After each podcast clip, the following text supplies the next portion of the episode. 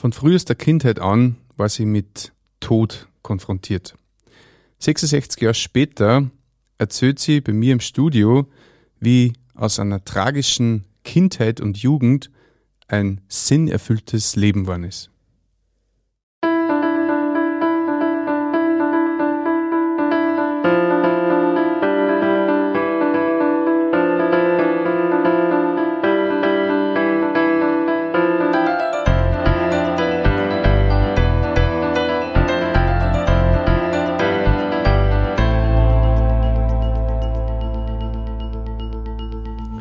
Dich und herzlich willkommen. Dich. In diesem Kanal geht es um Gottes Willen. Wir reden über biblische Themen und vor allem um die Geschichten, die Gott mit Menschen schreibt. Bei mir zu Gast ist heute eine ältere Dame und ich freue mich ganz besonders, dass du heute da bist. Herzlich willkommen, Regina. Grüß dich, ich freue mich auch, dass ich da bin. ja, ähm, du warst mit schwierigen Themen in deiner frühesten Kindheit ähm, ja, konfrontiert. Mhm. Ähm, magst du ein bisschen erzählen, wie das losgegangen ist, beziehungsweise kannst du gerne noch ein bisschen sagen, woher du kommst und Gern. was du so mhm.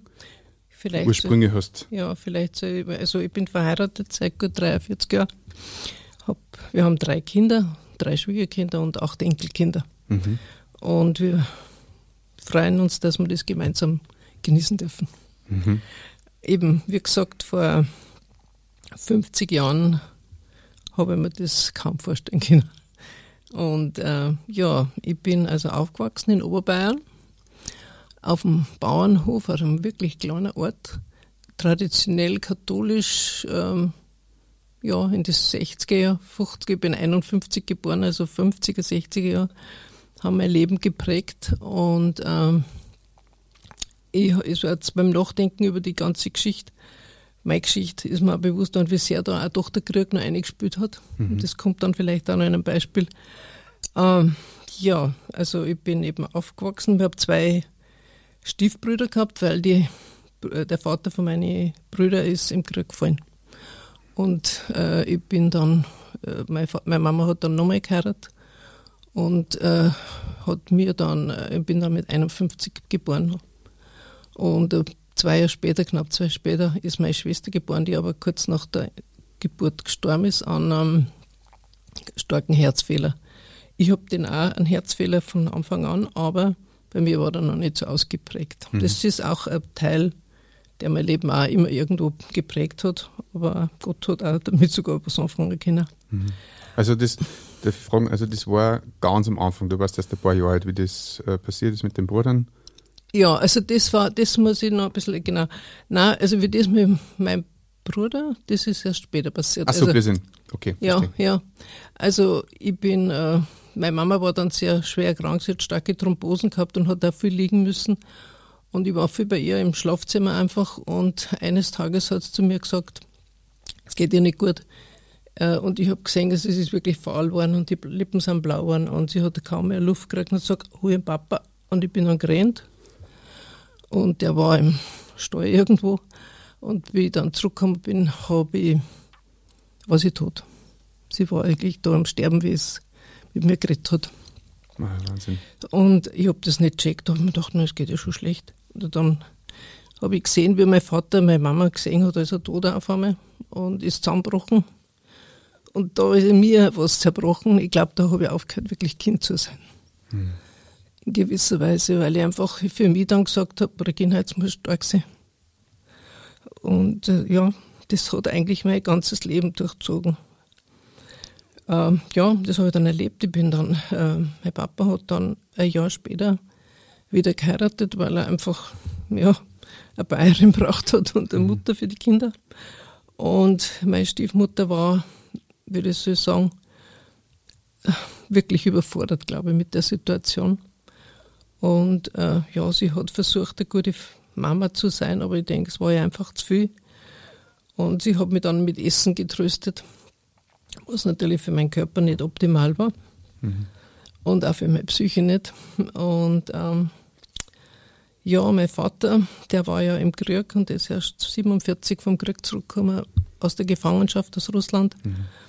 Ich habe nur ein Bilderbuch gehabt, aber wir haben eine Schachtel mit Bildern gehabt aus dem Krieg. Und mein Vater hat mir über Jahre diese Bilder immer wieder Zeugen erzählt, was er da alles erlebt hat. Und so war Tod gegenwärtig, täglich fast. Mhm. Ich, auf dem Hof hatten auch meine Eltern, außer meine Eltern, also meine Oma und mein Opa gelebt. Meine Oma war übrigens eine total liebe Frau, aber sie war auch schon um die 80. Aber sie hat, glaube ich, manches abgefangen, was ich verloren habe durch meine Mama. Ähm, ja, die ist dann auch leider gestorben mit, da war ich gerade Anfang Schule. Mein Opa ist kurz vorher gestorben und in der Zeit ist dann auch mein Bruder, der inzwischen 18 war, tödlich verunglückt bei einem Autounfall. Unglaublich. Ja, also da waren in vier Jahren circa acht Todesfälle direkt auf dem mhm. Hof und mit dementsprechenden, ja, mhm. kann man sich eigentlich fast nicht vorstellen, Hoffnungslosigkeit. Und mhm. ich, ich, bin ständig vor neue Situationen gestellt worden, wo ich einfach völlig überfordert war, aber auch das Gefühl gehabt ich muss stark sein. Ich darf, nicht, darf jetzt nicht schwach werden. Mhm. Ich muss ja meinen Papa unterstützen. Wie alt warst du da? Wie, ja, also ich würde sagen, mit acht, neun Jahren, wie dann meine Oma gestorben ist und mhm. mein Bruder ungefähr sieben, acht Jahre. Unverstehbar, ja. Ja, ich habe vieles damals hab gar nicht gecheckt. Die Leute haben immer gesagt, das Dirndl hat so schwer. Ich dachte, was, die kannst du alle haben. äh, ja, aber dann, ich habe dann eine Schule gemacht, dann eine Lehre gemacht, ich war am Land, habe eine kaufmännische Lehre gemacht. Und in der Zeit habe ich angefangen, einfach über das Leben nachzudenken. Ich war ein Teenager, man fragt sich, ist das jetzt alles gewesen? Also besonders optimal war es ja nicht. Gell? Mhm. Und mein Beruf hat mir eigentlich auch keinen Spaß gemacht. Mhm. Habe ich gemacht, weil es halt praktisch gesehen das günstigste war. Ähm, ja, so habe ich halt meine Lehre abgeschlossen und bin dann fertig geworden. Und in der Zeit habe ich dann einen Freund gehabt, der einige Jahre älter war ich, der studiert hat zu der Zeit und der Psychologie und Pädagogik studiert hat und der sich wirklich viel Gedanken gemacht hat über den Sinn des Lebens. Aber er hat eigentlich keine Antworten gehabt. Aber es hat in mir vieles noch angeregt, darüber nachzudenken, aber angefangen zu lesen. Ja, und das hat eigentlich meine Frage nach dem Sinn des Lebens und wie geht es nachher weiter immer nur verstärkt. Ich habe einfach nur noch mehr Probleme gesehen, als ich eh schon gehabt habe.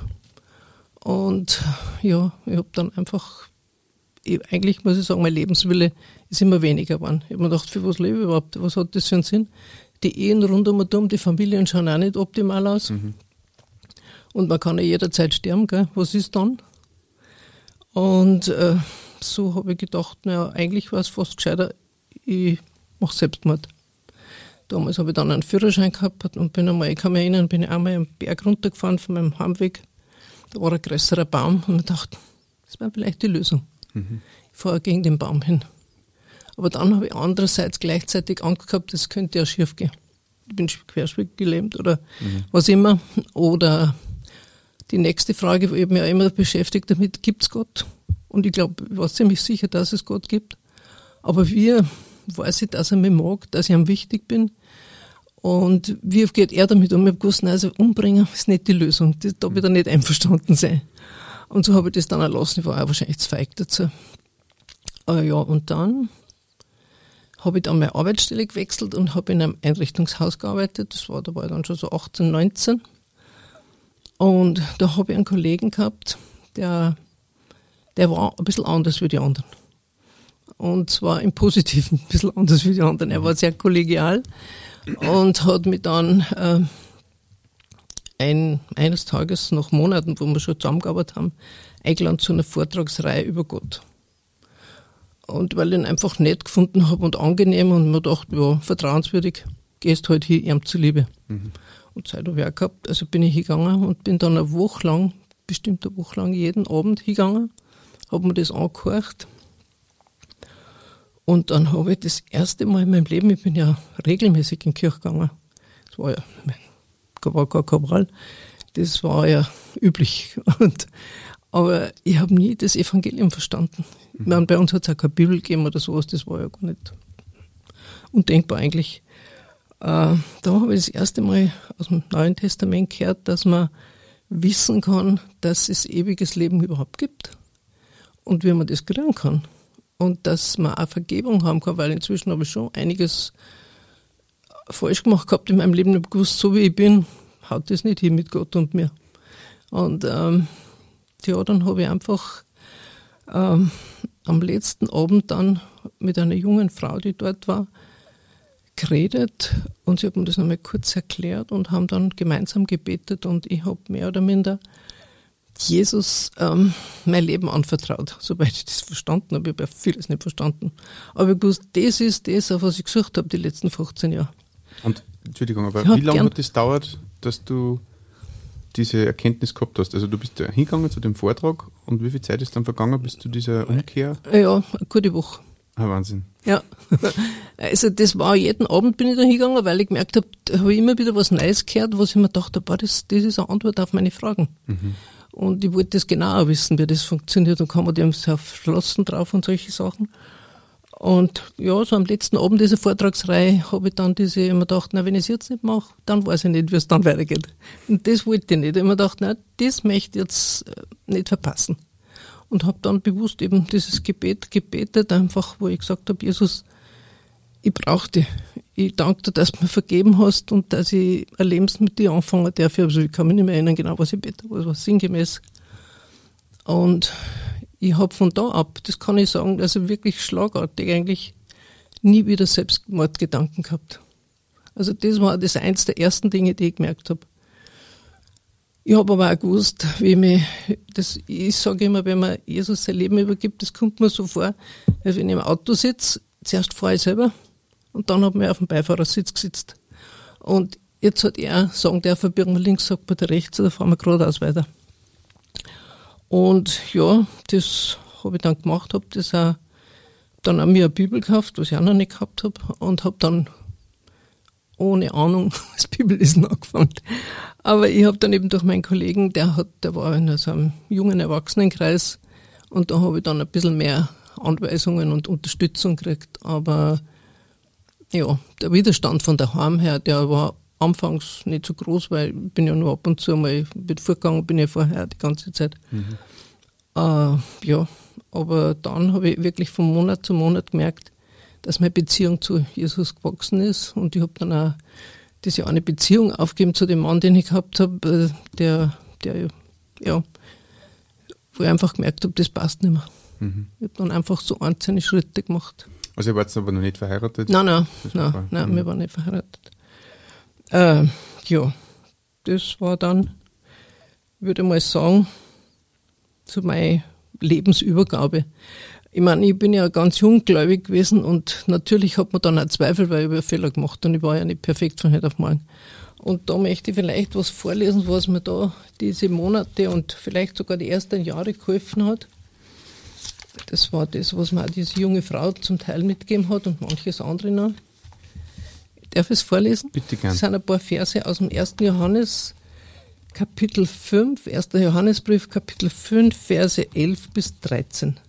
Und dies hat Gott versichert. Er hat uns das ewige Leben geschenkt. Und dieses Leben ist in seinem Sohn.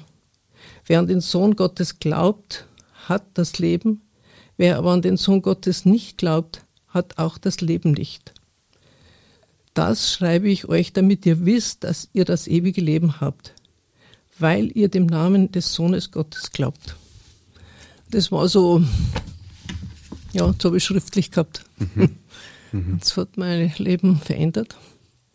Also es geht nicht um, um Werke oder um, um, mhm. um Leistung, dass ja. du gut genug wirst. Nein, das war mir eh bewusst, das schaffe ich einfach nicht. Gell. Mhm. Obwohl natürlich von meiner Erziehung her äh, die Tendenz da war, ich muss jetzt muss ich, ich meine, gerade die erste Zeit, wie ich gläubig war, bin, habe ich die Tendenz gehabt, äh, jetzt muss ich erst wirklich Gott gefallen.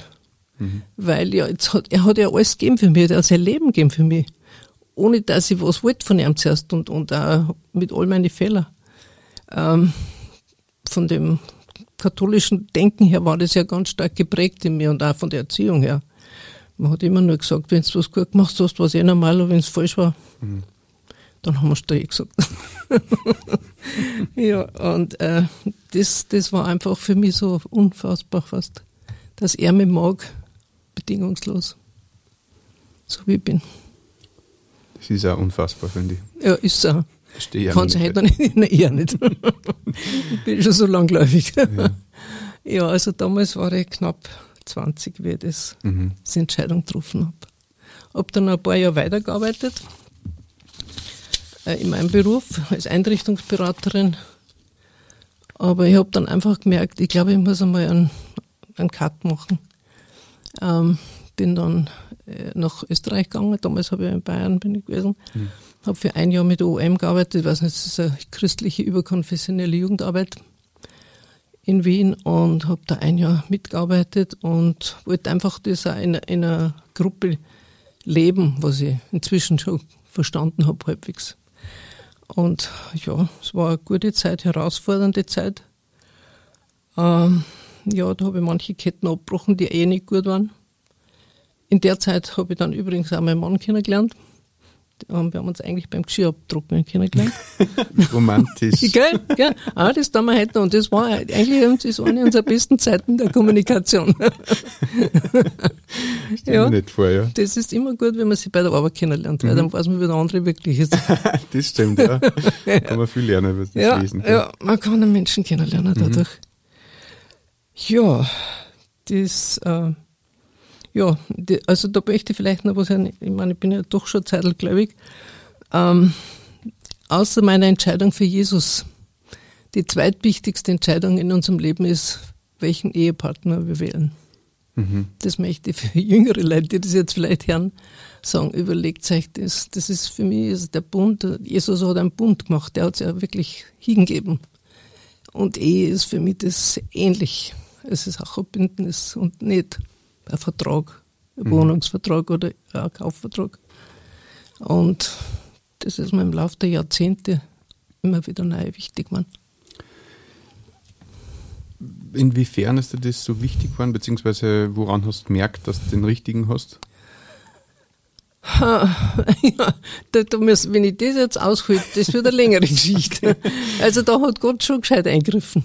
Wir waren ja über rein jetzt, rein jetzt von der, von der von den Eigenschaften oder so, oder beziehungsweise okay. was ist, ah, ja. was ist, auf was soll der junge Mensch achten? Die Kriterien, die genau. für, ja, also nachdem ich ja vorher zu ungläubige Beziehungen gehabt habe, habe ich gewusst, was ich nicht mehr will. Ah ja, okay. Ja, also ich habe gewusst, wen, dann kann ich mich eigentlich eh nur in erster Linie auf einen verlassen, der dieselbe Basis hat wie ich. Mhm. Und auch dasselbe Ziel hat und einfach Jesus nachfolgen will. Wie das dann ausschaut, da habe ich jetzt keine Vorstellungen gehabt, ob das jetzt vollzeitig ist oder beruflich oder das ist jetzt nicht mein, sondern einfach, dass Jesus die erste Stelle hat in unserem Leben. Außer unserer Ehe. Mhm. Und ja, das habe ich schon bei ihm auch gemerkt. Und so, wir haben uns nicht verliebt das erste Jahr, als wir uns kennengelernt haben. Wir haben uns erst ein Jahr später dann ineinander verliebt. Mhm. Aber dann gescheit. Darf ich noch fragen, würdest du sagen also, dass die Beziehung Jesu wichtiger ist als wie die Beziehung zum Ehepartner. Auf alle Fälle. Also es ist nicht, dass die nicht wichtig wäre, die eheliche Beziehung und, und ist ganz wichtig. Auch nach 43 Jahren würde ich das heute noch sagen. Aber wenn das wichtiger wird wie die Beziehung zu Gott, dann habe ich keine Basis mehr. wenn eine Krise auftaucht, wenn jemand krank wird, wenn ein Kind Probleme macht, wenn man Arbeit verliert oder solche Sachen. Also ich brauche was, was mich hält und was uns beide hält und wo ich auch Vergebung finden kann, weil wir sind ja beide nicht perfekt. Mhm. Und das kann man auch nur, wenn der andere da dasselbe, dasselbe Ziel hat und dieselbe Beziehung. Mhm. Ja. Ich glaube, das ist eine wichtige Information. Ja, das möchte ich wirklich jedem mitgeben und ich bete für meine Enkelkinder, dass die das möglichst genauso machen. Das heißt aber im Umkehrschluss, es lohnt sich, wenn man nur wartet, aber man Hals über Kopf sich verliebt hat in jemanden und der vielleicht sogar gläubig ist, mhm. äh, wird es trotzdem. Ja, also das sollte man sich trotzdem gut überlegen. Nicht einer, nur weil einer jetzt halt gläubig ist, kann der Richtige sein, muss aber nicht sein. Man muss dann, man, wir haben jetzt in den Laufe der letzten 25, 30 Jahre immer wieder auch junge Paare begleitet in der Ehevorbereitung. Wir haben selber am meisten gelernt dabei wahrscheinlich. aber wir haben das damals nicht gehabt. Aber es ist so wichtig, dass man einfach gemeinsam auch die verschiedenen Lebensbereiche anschaut. Weil wenn man verliebt ist, ist man meistens ziemlich unrealistisch. Mhm. Und ja, hat ein bisschen eine rote, rote, rote Brille auf. Mhm. Und darum ist es wichtig, dass man das gut überlegt und auch, wenn man gläubig ist, kann man auch miteinander beten dafür. Gell? Mhm. Was auch wichtig ist, weil wenn Gott der Dritte ist, das ist das Beste, was einem passieren kann. Super. Mhm. Ja, das ist schon mal ein wertvoller, wichtiger Aspekt, glaube ich. Ja, ja. Wie ist es dann, beziehungsweise du bist jetzt so lang gläubig, also mhm. wir haben ja vorhin schon gesprochen, man kann gar nicht auf ein Erlebnis wahrscheinlich da eingehen, mhm. sondern eher wahrscheinlich das Gesamte betrachten. Wenn du damals nicht gläubig geworden wärst, mhm. 20 oder, oder ja. so herum, ja. Wie wird dein Leben dann heute ausschauen oder, oder wie, wie war dein Leben weitergegangen damals? Also, wenn ich überhaupt erleben würde, mhm. was ich eigentlich bezweifelt, weil ich glaube, ich hätte, wenn ich so weitergelebt hätte, wäre ich, ja, ich weiß nicht. Ich glaube nicht, dass ich noch, also wenn, dann wäre es sicher ziemlich kaputt, mein Leben. Und meine Beziehungen auch wahrscheinlich, weil ich einfach so viele Defizite da waren in meinem Leben und so viele Altlasten, dass ich das mir eigentlich gar nicht vorstellen kann, wie das ausschauen wird. Wenn du auf dieses Leid von deiner von deinen ersten 20 Lebensjahren zurückschaust, was du da erleb, mhm. erleben hast müssen, wenn du zurückschaust, wie, wie ist dein Blick auf das jetzt als, als langjährige gläubige Frau? Ähm, Im Grunde, das ist das Beste, was mir passieren hat können, dass ich einfach Jesus kennengelernt habe. Das hat mein Leben wirklich um 180 Grad gedreht. Nicht von heute auf morgen. Also die Richtung ja, die mhm. hat sich geändert, aber ich habe erst lernen müssen, damit zu gehen. Das, die Schritte wie ein Baby praktisch. Ich meine, ich war ja und ich habe die ersten Jahre sehr nach Vorbildern Ausschau gehalten. Und es war ja Anfang der 70er Jahre, da hat es nicht so viel Leute gegeben in Oberbayern oder in Österreich, die besonders auch als Ehepaare und als Familie Jesus nachgefolgt sind. Das waren wenig. Mhm. Und so habe ich viel gelesen, habe aber auch Leute beobachten, wo, auch da, wo, wo Fehler geschehen sind. Man kann ja aus Fehlern auch ganz schön viel lernen. Und, und das, ja, ja, das war schon. Ich habe vergessen zu sagen, wir waren 1977 haben wir dann geheiratet. Mhm. Und ja, und drei, innerhalb von dreieinhalb Jahren haben wir die drei Kinder gekriegt. Mhm. Es war eine lebendige Zeit. In der Zeit haben wir in Steyr gelebt. Und ich war oft überfordert, körperlich, aber auch seelisch sicher. Es hat immer Leute gegeben, die mehr Probleme gehabt haben wie ich und wir. Und wir waren ja beide sehr jung und sehr junger im Glauben. Und von daher kann ich nur sagen, das ist Gnade, dass, dass wir das durchgestanden haben. Mhm. Und wir sind dann von 85 bis 88 waren wir dann in den USA. Da haben wir studiert, also der Franz hat in erster Linie studiert. Mhm. Drei Jahre warst du dort? Drei Jahre, ja, mhm. sechs Semester. Und mit den Kindern. Ah, wirklich? ja. Wahnsinn. Ja, also heute denke ich mir, denk, boah, da haben wir uns was traut. Aber wir haben es gewusst, dass das der Weg ist und es ist eigentlich erstaunlich gut gegangen. Und da waren wir eben auch, haben wir mal die Zeit gehabt, auch Dinge aus unserer Vergangenheit und auch die letzten acht Jahre oder was wir verheiratet waren, dann aufzuarbeiten. Das war sehr heilsam. Das war aber Anfang. Mhm. Und äh, in der Zeit habe ich mal in einem Bibelkreis, in dem wir gegangen sind, äh, ein Professor vom Seminar, der aber der da lieber, äh, wie ein Freund war für uns, der hat, ähm, der hat eine Doktorarbeit über Markus Evangelium geschrieben. Das hat er auswendig gelernt und hat dann einen Teil, in der am Sonntagmorgen war das, ähm, mit uns angeschaut. Und zwar, ich weiß nicht, jetzt weiß ich nicht, wer die Geschichte kennt, es ist, wo, also Jesus unterwegs ist und dann kommt der Jairus und sagt, ich, meine Tochter ist im Sterben, ich brauche da Hilfe. Und er geht mit ihm und unterwegs trifft er diese blutflüssige Frau, also die Frau, die zwölf Jahre lang schon krank war und ruiniert worden ist, finanziell, aber auch gesundheitlich. Und wenn man den Hintergrund kennt, den jüdischen, weiß man auch, dass sie gesellschaftlich ruiniert war. Und ähm, die war am Ende. Also sie hat nichts mehr zu verlieren gehabt. Sie hat nur noch gewinnen können. Und sie hat gesagt, wenn nur Jesus den Zaum von seinem Kleid berührt, dann werde ich gesund. Und das ist auch geschehen. Sie hat das gespürt und sie war geheilt und sie wollte, und ich dachte, ich ab, bevor ich dann drauf, wer draufkommt, dann kriege ich Probleme. Aber Jesus ist eben anders. Und das war eine, eine gute Erfahrung für mich. Jesus ist so anders. Er hat nicht nur sein Leben gegeben, wenn er nichts wissen wird von ihm, sondern er ist auch da, äh, wenn ich ihn brauche. Auch als Christ. Wenn ich äh, Nöte habe, wenn ich Mist baut habe, wenn ich grantig bin oder Sorgen habe. Ähm, er hat dann gesagt, nein, er ist stehen bleiben. Obwohl er eigentlich auf dem Weg war, das Mädchen zu heilen, ist er stehen bleiben, gesagt, nein, ich muss stehen bleiben.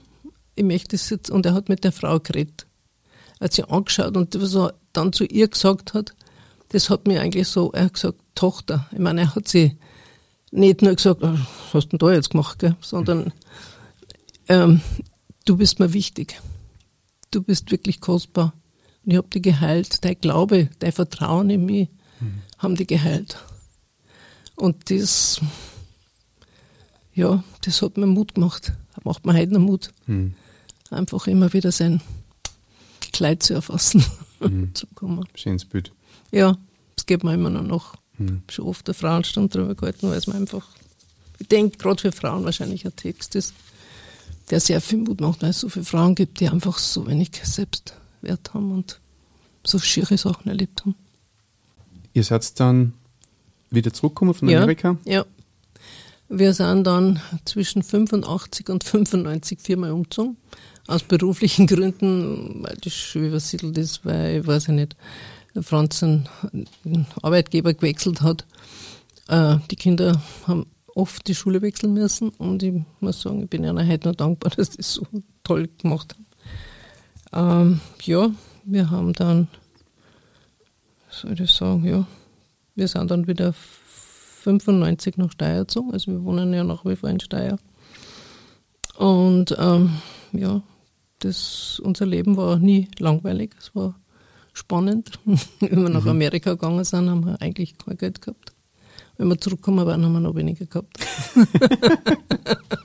20 Dollar haben wir gehabt. Ah, wirklich? Ja. Das ist wirklich wenig. Kein Auto und keine Wohnung, keine Krankenversicherung. Aber ein Studium in der Tasche sozusagen. Das ja, das mhm. ja, gell, Franz? Aber Gott war einfach, Gott hat sie, er war einfach so gnädig und unsere Kinder haben für die verrücktesten Sachen Bett.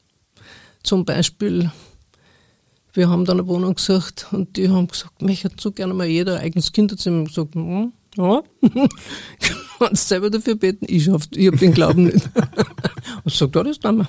Wir haben das Bett und die einzige Wohnung, die wir gefunden haben, tatsächlich drei Kinderzimmer. Okay, wirklich. Und die haben uns auch noch leisten können. Mhm. Also Gott war einfach gut. Oder unser Sohn hat, da war er in der ersten Klasse Volksschule, hat dafür bett, dass er unser Katze Jungs kriegt. Und dann hat er gesagt, er möchte ein, eins. Er hat gesagt, wenn man ein Kind hat, eins Katzel behalten, er hat gesagt, dafür Bett, ein kleiner Kater mit roten Haaren, weil er auch rote Haare hat. Den Glauben hätte ich sicher nicht, gell? Und die hat tatsächlich eines Morgens ist unsere Katze mit einem kleinen roten Katzerl. er hat wirklich einen roten Kater gekriegt und dann haben wir gedacht, Herr, wenn Kinder betten, dann da gab ich Respekt. Da versteht man auch, wenn Gott sagt, wenn ihr nicht werdet wie die Kinder. Mhm.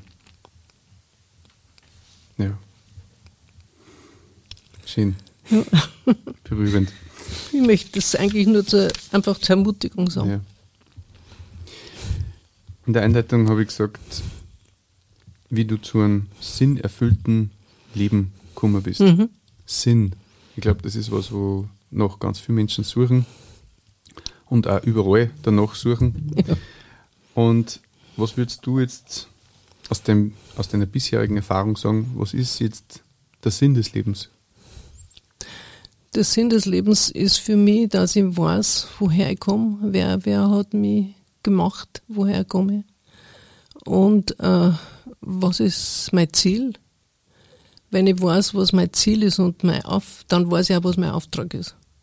Das kann ganz unterschiedlich ausschauen, aber in erster Linie ist es für uns immer gewesen, einfach, dass, das, dass Jesus bekannt gemacht wird und dass Menschen ihn besser kennenlernen und ihn zu unterstützen, ihm nachzufolgen. und, und einfach frei zu werden, auch von Bindungen. Heutzutage haben wir ja, you name it, gell? Mhm. und einfach äh, Hoffnung zu geben. Und auch zu wissen, ich meine, ich bin jetzt bald 70 und man denkt sich, ich bin auch nicht sehr gesund und habe mich oft schon mit Tod beschäftigt, von meinem Lebensthema her schon. Mhm. Äh, es ist so gut zu wissen, wo ich hingehe. Und ich brauche nicht wissen, wie lange ich noch Zeit habe. Aber ich weiß, was mein Ziel ist. Und das kann eigentlich nur noch besser werden. Stark. Ja. Hm. Das ist ein Geschenk, wenn man das kennenlernen darf. Und das, ja. Hast du für unsere Zuhörer noch einen Abschlussgedanken oder was ja. möchtest? Das ist wieder ein Vers, das mir aus dem Alten Testament, ein paar Verse, die ich auch immer wieder sehr ermutigend finde. Das ist ein Vers auch, würde ich sagen, nicht nur für die, die schon Jesus nachfolgen, sondern einfach auch für jemand, der sucht. Mhm. Und das steht in Jeremia Kapitel 29, und ich lese wieder vor. Mhm. Was Gott einfach sagt zu uns. Denn ich weiß genau, welche Pläne ich für dich gefasst habe, spricht der Herr. Kann man es ja? Geht gut, ja. Mein Plan ist, euch Heil, euch Heil zu geben und kein Leid. Ich gebe euch Zukunft und Hoffnung. Wenn ihr dann zu mir rufen werdet, will ich euch antworten. Wenn ihr zu mir betet, will ich euch erhören. Wenn ihr mich sucht, werdet ihr mich finden. Ja, wenn ihr ernsthaft nach meinem, mit ganzem Herzen nach mir verlangt, werde ich mich von euch finden lassen, spricht der Herr. Das, denke ich, spricht jemand, der noch nicht Gott kennt, an, aber auch mich selber immer wieder. Mhm. Weil allein schaffe ich es nicht, auch noch nicht. so alt bin ich schon. Mhm. Ja. Sehr gut. Regina, es war eine Ehre, dass du da warst. Mich freut es sehr. Wir haben uns ja nicht kennt bis genau. zu diesem Gespräch Stimmt, ja. Mhm. Und ähm, ja, trotzdem haben wir, wie du vorhin schon erwähnt hast, ein Ziel. Genau. Das ist auch mein Ziel geworden. Schön. Und ähm, ja, haben wir eine Verbindung für mhm. die Ewigkeit sozusagen. Ja. Das ist eben selbe Richtung, gell? Ja. ja. Dann, wenn du, liebe Zuhörer, Fragen oder ähm, Fragen hast oder die bestimmte Themen interessieren, dann schreib uns gerne in die Kommentare oder an unsere E-Mail-Adresse um Gottes Wün, Wün mit Wün at gmail.com. Und wenn du jemanden kennst, der diesen Podcast, diesen Kanal oder vielleicht diese Folge ganz besonders brauchen kann, dann leite diese gerne weiter. Regina, danke nochmal fürs Dasein. Gern. Und danke. ich wünsche euch alles Gute. Danke. Dir und dein Ehemann. Und ja, vielleicht gibt es eine Fortsetzung. Schauen wir. Ähm, und ja, kommt's gut haben. Ja, danke. Und dir, lieber Zuhörer, wünsche ich, dass du findest, wo noch dein Herz sich sehnt.